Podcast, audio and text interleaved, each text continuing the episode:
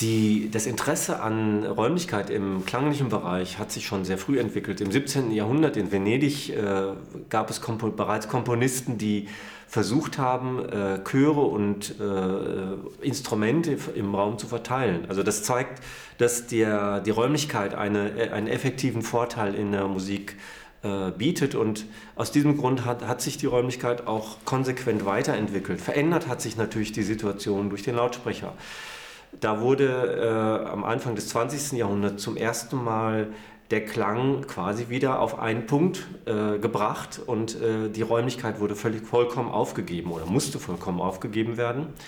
Aber schon in den 60er Jahren haben sich verschiedene Komponisten bemüht, wieder eine neue Räumlichkeit äh, zu entwickeln und äh, gerade so in den letzten 20 Jahren, also mit dem, äh, mit dem Erfinden von 5.1 zum Beispiel, äh, hat sich die Räumlichkeit auch sehr stark verbreitet in der Wahrnehmung. Also das ist ein Phänomen, was nicht mehr nur Eliten oder nicht mehr nur Konzerte betrifft, sondern Räumlichkeit ist ein Massenphänomen, äh, Räumlichkeit in der Musik, in der, in, in der Klanglichkeit, denn in jedem Kino, in, in äh, fast in vielen Heimkinoanlagen äh, gibt es äh, fünf Lautsprecher, die im Raum verteilt sind. Nun, was äh, bietet uns die Räumlichkeit? Einerseits äh, hab, äh, haben wir die Möglichkeit, mehr zu hören. Also Klänge, die zu dicht zueinander, äh, zu dicht nebeneinander stehen, verdecken sich gegenseitig und ich kann effektiv äh, eine Vielzahl von Klängen nicht mehr voneinander unterscheiden. Ich kann auch nicht mehr mit den Ohren quasi in komplexe Phänomene hinein fokussieren, genauso wie ich mit dem Auge fokussieren. Ich kann auch Sprache schlechter verstehen, äh, wenn die Sprache äh, zu sehr, also ohne Räumlichkeit präsentiert wird. Und aus diesem Grund äh, macht es natürlich Sinn, gerade in der Musik äh, mit Räumlichkeit umzugehen und diese Räumlichkeit nochmal wirklich exzessiv zu erweitern zu einer wirklichen Dreidimensionalität. Und das haben wir versucht hier im ZKM, zum Beispiel mit dem Klangdom-Projekt indem wir 50 Lautsprecher in einen Konzertsaal gebracht haben und jetzt die, den Raum, der, äh, in dem sich die Klänge bewegen, nicht nur vorne quasi auf der Bühne äh, sein zu lassen, sondern diesen Raum quasi über dem Zuhörer äh, ausgestreckt, äh, quasi wie eine Kuppel äh, auszubreiten.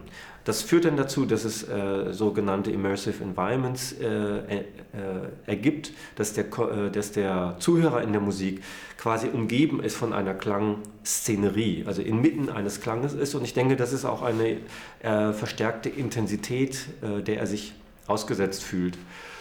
Diese Dreidim Dreidim Dreidimensionalität des Klanges ist ähm, sicherlich äh, interessant, vor allen Dingen in dem Zusammenhang mit einer dreidimensionalen visuellen Pro Projektion. Das hat es bisher noch nicht gegeben, weil gerade die äh, Technologie im visuellen noch nicht so weit war.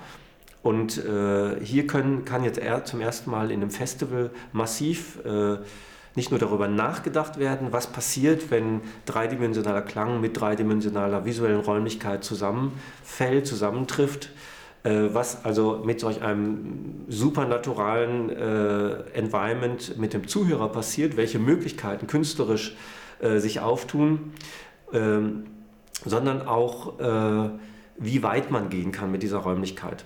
Wir haben im ZKM auch zusammen mit dem Institut für Bildmedien äh, schon Installationen entwickelt, die sowohl Dreidimensionalität im Raum als auch im Bild äh, in interaktiven Installationen sogar äh, berücksichtigen und werden diese auch im Festival neben anderen äh, Dingen zeigen, neben anderen Produktionen, die wir gemacht haben und denken, dass wir doch den Zuhörern und Zuschauern eine sehr, sehr interessante Erfahrung verschaffen, die weit darüber hinausgeht, was im Kino bisher möglich ist.